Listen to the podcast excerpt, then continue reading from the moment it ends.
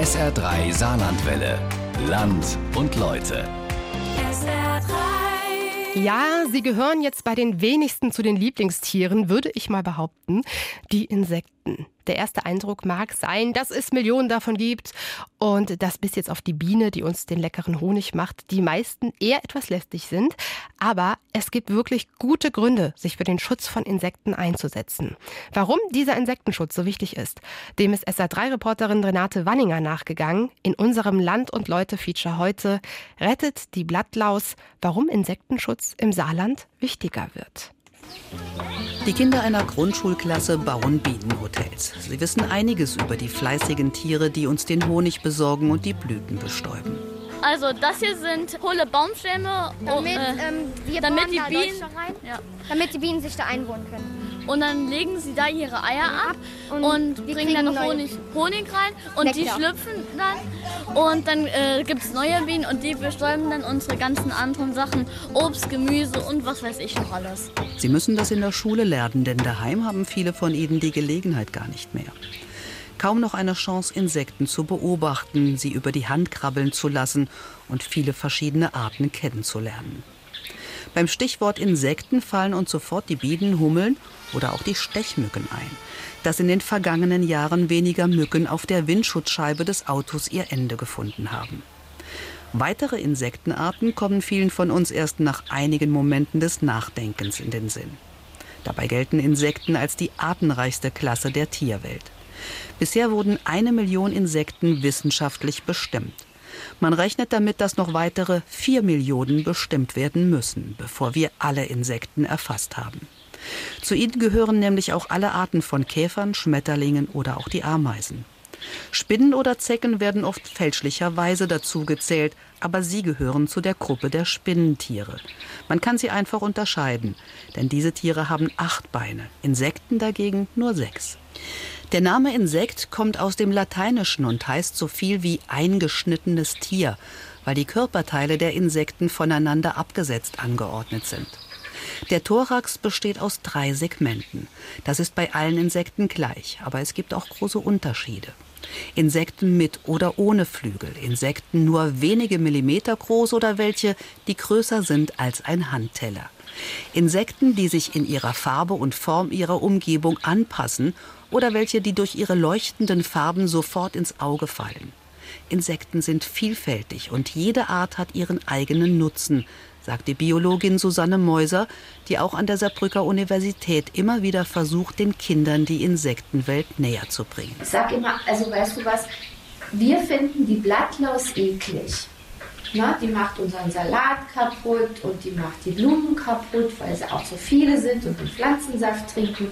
Aber weißt du, was der Marienkäfer über die Blattlaus denkt?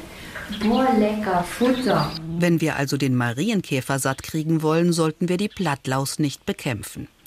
Wir brauchen die Insekten, auch die, die dem einen oder anderen von uns vielleicht überflüssig vorkommen.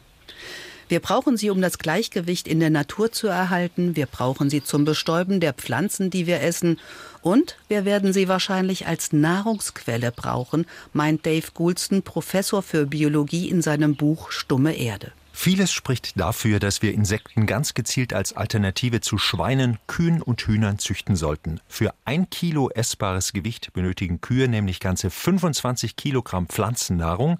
Die Grille zum Beispiel benötigt für ein Kilo essbares Gewicht nur 2,1 Kilo Pflanzennahrung, ist also zwölfmal effizienter. Pro Kilo essbaren Gewichts braucht eine Kuh 55 mal mehr Wasser und 14 mal mehr Platz als eine Grille. Um also die steigende Anzahl der Menschen auf der Erde ernähren zu können, wäre es ratsam umzusteigen, schreibt der weltweit anerkannte Insektenexperte. Dieser Umstieg würde sich auch positiv auf den Klimaschutz und den Wasserverbrauch auswirken. Denn wir wissen ja schon lange, dass die Ressourcen schwinden und unser Fleischkonsum hier extrem negativ zu Buche schlägt. Insekten sind also äußerst wichtig für die Zukunft. Stellt sich die Frage, warum wir nicht mehr Acht geben auf diese Tiere. Auch bei uns im Saarland sind immer mehr Insektenarten vom Aussterben bedroht. Kürzlich ist die aktualisierte rote Liste erschienen, auf der wieder einmal weitere Arten vermerkt werden mussten, die einfach verschwunden sind, sagt Julia Micheli vom NABU Saarland. Viele Arten die jetzt auch vor, vor 40 oder 50 Jahren schon da waren, gibt es noch, aber die Bestände sind sehr stark eingebrochen. Da gibt es teilweise dann von Tieren, die im Bestand noch gut dabei waren. Vor 30 Jahren gibt es so starke Einbrüche, dass die mittlerweile vom Aussterben bedroht sind. Was der Schmetterlingsexperte Rainer Ulrich schon seit Jahren bemerkt. Er gilt als Spezialist für Tagfalter, hat schon in den 1970er Jahren das Vorkommen der Tagfalterarten dokumentiert und das Ganze 2019 noch einmal wiederholt. Es hat sich viel verändert in dieser Zeit. Sicher hat sich die Natur verändert. Ne? Wenn ich mir überlege, nur es 1970, als ich durch die Landschaft gestreift bin. Ich habe im Raum Illinge insgesamt 65 verschiedene Tagfalterarten nachgewiesen, wissenschaftlich nachgewiesen. Ich habe diese Untersuchung in den letzten drei Jahren nochmal gemacht. Es sind von den 65 noch ganze 40 da. Das heißt, es hat sich geändert, es ist alles schleichend, sodass die Bevölkerung es eigentlich nicht merkt. Die Gründe dafür liegen auf der Hand. In seinem privaten Garten sorgt Ulrich für möglichst viel Insektennahrung. Hier wachsen viele unterschiedliche Blühpflanzen und Kräuter. Wenn er aber den Blick über den Gartenzaun hinausschweifen lässt, über das Land in die Natur, da mangelt es an Lebensraum für die Insekten. Bei mir fängt die Natur nicht an, sondern bei mir hört die Natur auf.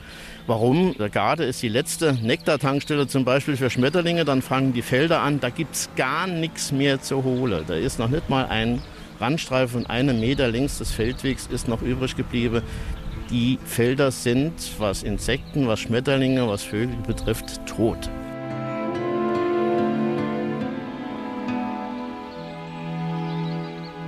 Im Zentrum für Biodokumentation in Schiffweiler hat man es sich zur Aufgabe gemacht, die Artenvielfalt zu erhalten. Das heißt, man guckt hier sehr genau auf die Ursachen des Artenrückgangs. Da gibt es eine ganze Menge an Gründen. Natürlich der Flächenverlust der Biotope, die die Insekten brauchen, ist natürlich da an erster Stelle zu nennen. Dann natürlich der Flächenverlust, Versiegelung durch Neubaugebiete, durch Gewerbegebiete, Straßen, was auch immer irgendwie zugebaut wird, ist ja ein Verlust an Fläche für die Insekten. Sagt Andreas Werno. Er beklagt nicht nur den verlorenen Lebensraum, sondern auch die Tatsache, dass den Insekten immer noch zu wenig Aufmerksamkeit geschenkt wird. Bei den Insekten, das sind sehr große Familien mit sehr vielen Arten und es gibt leider im Saarland auch für viele von diesen Insektengruppen kaum Bearbeiter, sodass wir das bei vielen Organismengruppen bei den Insekten gar nicht wissen, welche Arten äh, vom Aussterben bedroht sind und welche nicht. Dieses Problem sieht auch Julia Micheli und macht das an einem Beispiel der Wildbienen deutlich. Davon gibt es deutschlandweit etwa 580 verschiedene Arten. Im Saarland sind es 213 und es werden weniger. Wir können jetzt nur über ein paar Arten was sagen, die wir tatsächlich über Jahre lang beobachtet haben. Wir haben insgesamt 213 Wildbienenarten im Saarland. Bundesweit sind es äh, über 580 Wildbienenarten. Und äh, wir haben jetzt in unserer Checkliste 26 Arten schon eingeordnet in die rote Liste. Wie gesagt, hier die, ist die Datenlage unzureichend. Aber es ist tatsächlich zu erwarten, dass sehr, sehr viele Wildbienenarten bedroht sind. Eine Art, von der man es sicher weiß, dass der Bestand extrem zurückgeht, ist die Mohnbiene. Auch sie findet man auf der roten Liste wieder. Da ist es tatsächlich so, dass durch äh, fehlende Nahrungspflanzen dieser Bestand sehr stark eingebrochen ist. Weil am Acker vorbei ist es tatsächlich dann so, dass ja immer noch gespritzt wird und wenig, ich sage jetzt mal Ackerbegleitflora, um jetzt nicht Unkräuter zu sagen, dadurch praktisch zurückgegangen ist. Und die Nahrungsgrundlage für diese Wildbiene ist damit sozusagen zum größten Teil erloschen. Die Mohnbiene trifft man nur da an, wo auch Mohn- und Kornblumen wachsen, die man auch immer seltener findet. Vor 30 Jahren waren da noch über 500 Nester der Biene zu finden. Und jetzt mittlerweile hat man Glück, wenn man noch ein oder zwei Nester findet. Um dieser Mohnbiene und auch anderen Wildbienen wieder mehr Lebensraum zur Verfügung stellen zu können, haben mehrere Naturschutzverbände zusammen mit dem Umweltministerium die Aktion gestartet, vom Schottergarten zum Naturgarten. Diese Schottergärten, auch Gärten des Grauens genannt, sind tote Flächen, die aber dringend wieder zum Leben erweckt werden sollten. Dafür ersetzt man die Steine durch Erde, um Wildstauden anpflanzen zu können. Der Landschaftsgärtner Ben Krebs legt hier gerne auch mal ein Sandarium an. Das ist eigentlich eine Sandgrube. Also die graben sich Löcher, die Bienen, und äh, legen in diese Löcher ihre Eier ab. Einfach nur Sand hin. Oder es reicht auch schon in, in, im Prinzip, ja, es reicht wirklich eine kleine Fläche. Und der Sand, der muss halt naturbelassen sein und, und auch möglichst trocken liegen. Das heißt, vorm Dachunterstand zum Beispiel. Darin kann direkt nebendran die Mondblume gedeihen, die genau diesen kargen Boden mag. Ganz einfach kann also direkt vor dem Haus eine Nahrungsquelle für die Mohnbiene entstehen. Es braucht weder Dünger noch Mutterboden. Das wäre sogar eigentlich eher kontraproduktiv, weil diese auf kargerem Boden wachsen, diese, diese Pflanzen. Ja. Und dann kann ich da einfach zum Beispiel auf irgendeine Wildwiese gehen und mir da Ableger holen. Äh, Sie können zum Beispiel Samen ernten im Herbst, ne? oder also wenn die verblüht sind. Mit Ausgraben muss man vorsichtig sein. Das sollte man eigentlich nicht machen, weil in, was in der Natur so vorkommt, sollte ja nicht irgendwie jetzt geplündert werden. Und wir wollen ja auch nicht dazu aufrufen, dass jetzt die Leute in den Wald rennen und sich da, also auf Wiesen rennen und sich die dort bedienen. Die kann man auch kaufen, bestellen, diese Stauden. Da gibt es Gärtnereien, die das speziell anbieten. Wie wichtig diese Wildstauden auch für die Insekten sind, ist auch in der Landwirtschaft bekannt. Auch hier wurde in den vergangenen Jahren ein Bewusstsein dafür entwickelt, dass man sich für den Umweltschutz mehr einsetzen muss.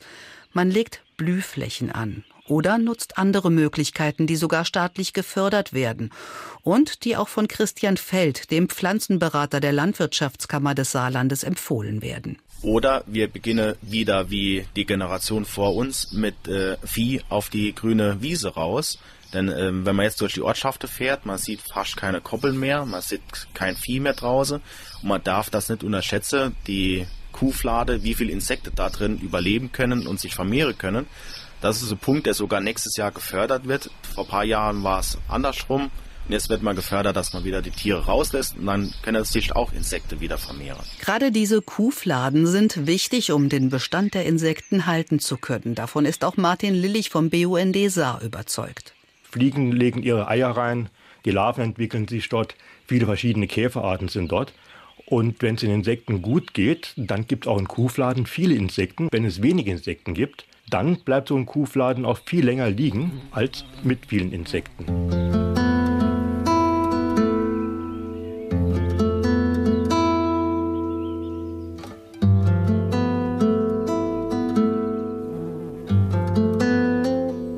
Monokulturen wie dem Weinbau hatte vor ein paar Jahrzehnten kaum etwas anderes die Chance, wachsen zu dürfen. Hier wurde gepflügt und mit Herbiziden gespritzt. Heute grünt es auch rechts und links der Mosel an den Steilhängen und das nicht nur bei Bio-Winzer Christian Scholtes. Ich meine, es gibt da äh, die Möglichkeit, einfach Begrünungsmischungen einzusehen, die auch blütenreich sind, was natürlich den Insekten Möglichkeit an Nahrungsmitteln gibt. Und ein zweiter Faktor ist, wie, wie manage ich die Begrünung, anstatt zu mulchen gibt es da auch einfach die Alternative, die Begrünung zu walzen. Aber den riesen Vorteil, dass wenn ich die Pflanze einfach umlege, ich dadurch weitere Lebensräume schaffe für die Insekten, anstatt wenn ich das Gras oder die, Begrünung klein häcksel mit Mulchgerät, äh, sind die Lebensräume relativ schnell zerstört und ist das Ganze auch relativ einseitig. Zwischen den Reben unterhalb seines Hauses schaut man also über blühenden Klee, Mohnblumen oder Malve hinab auf die Mosel. Hier summt und brummt es.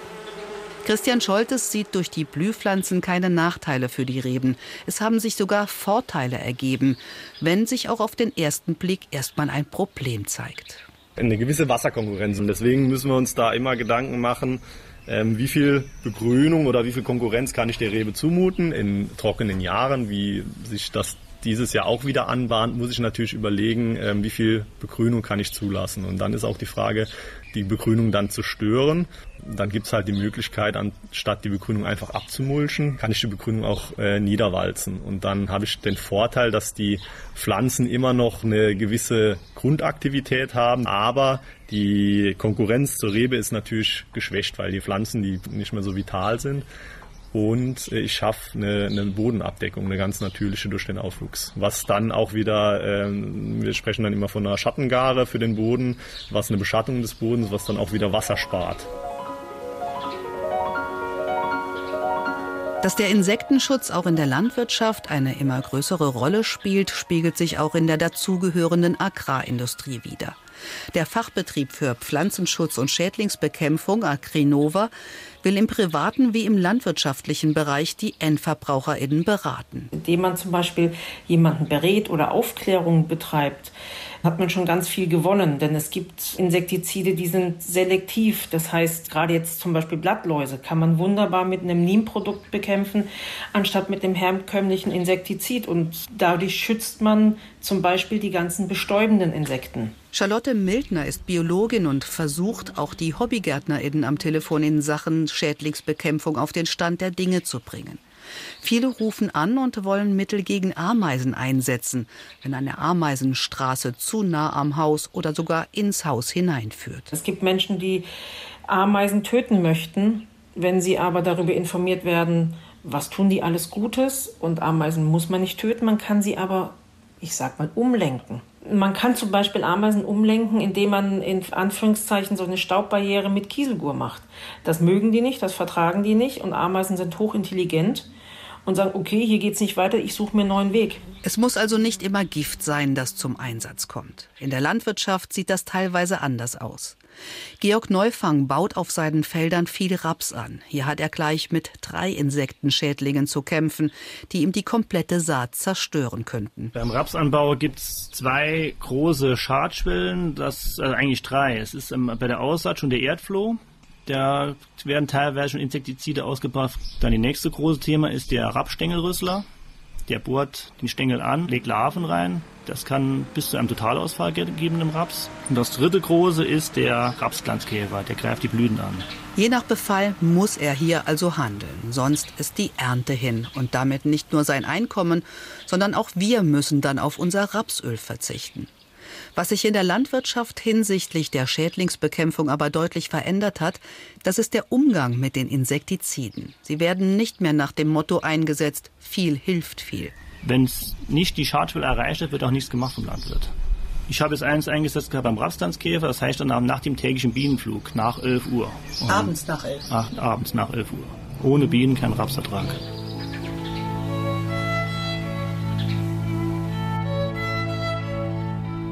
Wenn wir die Insekten bekämpfen, ihre Artenvielfalt verringern, sägen wir also letztendlich an dem Ast, auf dem wir gemeinsam sitzen. Ohne Insekten werden wir auf Obst oder Gemüse verzichten müssen.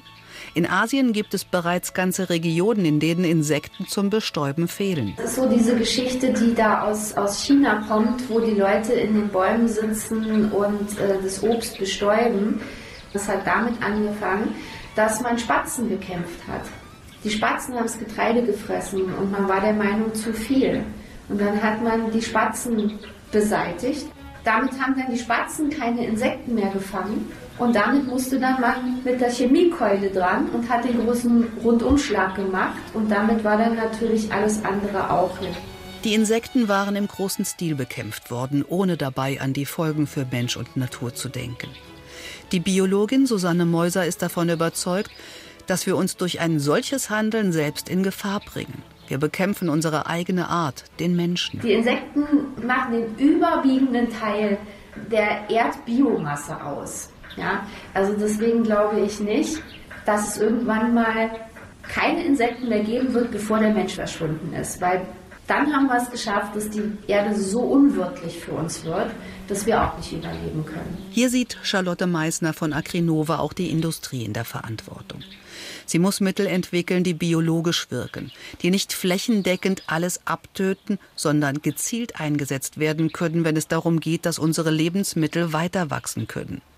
Nicht jede Laus am Salat muss bekämpft werden und nicht jedes Kraut, das man nicht selbst gesät oder gepflanzt hat, ist ein sogenanntes Unkraut. Absolut sehe ich die Industrie in der Verantwortung. Beim Gartenbesitzer ist der Wille da, aber es muss praktikabel sein. Es muss in der Anwendung einfach sein. Man darf dafür nicht 500 äh, Mischverhältnisse ausrechnen müssen, sondern es muss anwendbar sein. So wie man ein Shampoo in die Hand nimmt und genau weiß, was tue ich damit, so sollte das auch mit einem Pflanzenschutzmittel sein, dass der Pflanzenliebhaber darüber aufgeklärt ist. Das gilt für die Hobbygärtnerinnen genauso wie in der Landwirtschaft und dem Weinbau. Hier übernimmt man Verantwortung, indem man zum Beispiel Pheromone statt Insektizide einsetzt. Ein ganz prominentes Beispiel ist die Verwirrmethode beim Traubenwickler, jetzt bei uns im Weinbau. Da gibt es äh, Pheromondispenser, die man aushängen kann, die einfach die Tiere so weit verwirrt, dass, sie, dass es nicht zur Paarung kommt und, und man damit die Population ganz einfach klein halten kann. Das sind einfach nur Hormonduftstoffe. Die genau, das sind Duftstoffe, die sehr spezifisch sind, wo die darauf reagieren und dadurch die Population klein gehalten wird. Man muss diese Methode flächendeckend einsetzen weil das natürlich nur Sinn macht, wenn das im gesamten Gebiet äh, angewendet wird. Bei uns hier in Minheim ist das schon seit über 30 Jahre die Verwirrmethode eingesetzt und es hat einen sehr großen Erfolg, sodass die Winzer unterjährig sich auch keine Gedanken mehr machen müssen über jeglichen Insektizideinsatz gegen den Traubenwickler.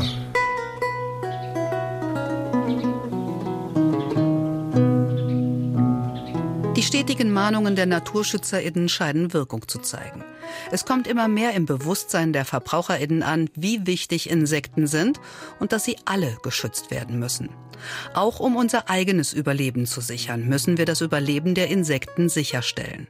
Martin Lillich vom BUND Saar meint, dass jeder von uns etwas für den Insektenschutz tun kann. Wir müssen darauf achten, dass wir den Insekten Lebensraum zur Verfügung stellen. In einer Landschaft, in der kein Baum mehr steht und kein Hecke mehr ist, wo die Äcker bis zum Weg geackert werden, wo keine Ackerrandstreifen mehr da sind, ja gut, wo sollen sich da Insekten noch wohlfühlen und wo können Insekten noch leben und mit ihnen natürlich auch die Vögel, die sich von den Insekten ernähren. Dann müssen wir auch darauf achten, dass wir vielleicht den Fleischkonsum etwas einschränken.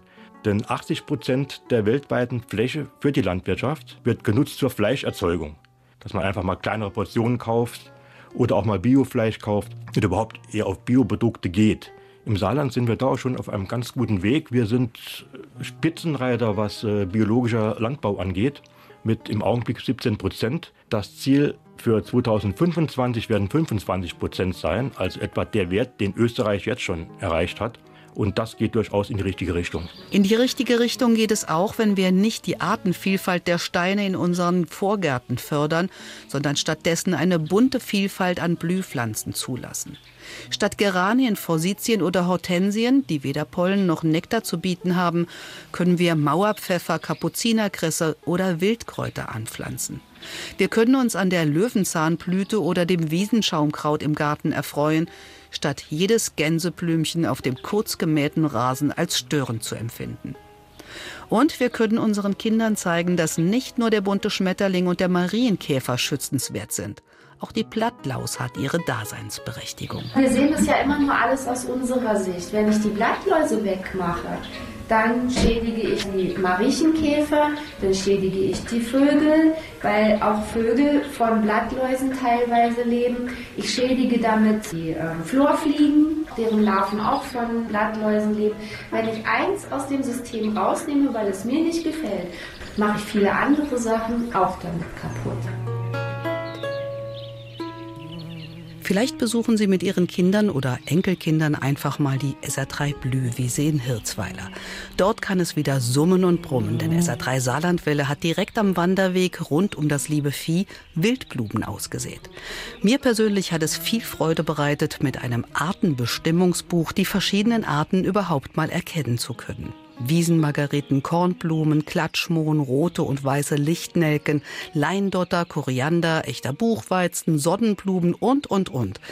Und es lohnt sich auch ein Insektenbestimmungsbuch dabei zu haben. Wenn die Kinder die Vielfalt der Pflanzen und der Tiere kennenlernen, dann gehen sie bestimmt respektvoll damit um. Unser Land und Leute Feature heute von Renate Wanninger rettet die Blattlaus. Warum Insektenschutz im Saarland wichtiger wird, können Sie gleich auch nachhören und zwar auf sr3.de.